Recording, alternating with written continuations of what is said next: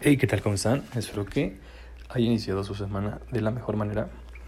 En este lunes 24 de mayo del 2021 tenemos muy buenas noticias para los mercados tecnológicos, pero empezamos el episodio del día de hoy con la siguiente frase. La próxima generación es un lugar en donde la mejor idea, no el mayor presupuesto, va a ganar. Satoru Iwata. Con esto se da a entender que en las siguientes generaciones, y también me podría arriesgar a decir que incluso en la que estamos viviendo actualmente, ya no es cuestión de cuánto dinero tienes, sino qué tan buena es tu idea, qué tantos problemas resuelves con esa disruptiva manera de hacer las cosas.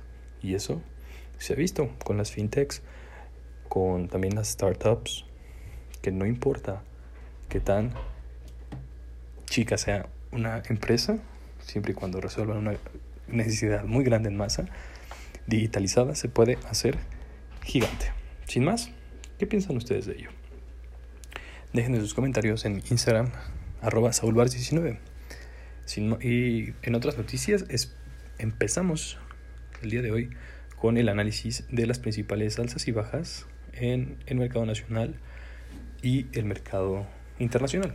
Tenemos que en el mercado nacional Volar A cayó un 4.28%, Grupo Financiero Norteo menos 4.99% y ARA menos 6.81%.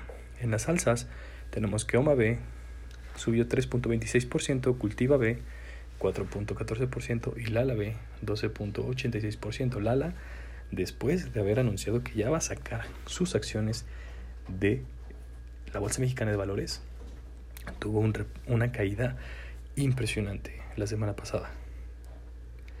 Pero al día de hoy se ha recuperado y pues ya un incremento del 12,86% no está nada mal. ¿Qué piensan ustedes? Si se va a llevar a cabo esta operación, va a ser gradual. Estamos entonces ante una subida incierta, una subida que es sin un fundamental. ¿Qué han ustedes hecho? al respecto en sus análisis. Y en el mercado SIC tenemos que Wish perdió el 12.89%, Seba 21.49% y Tal N 28.4%.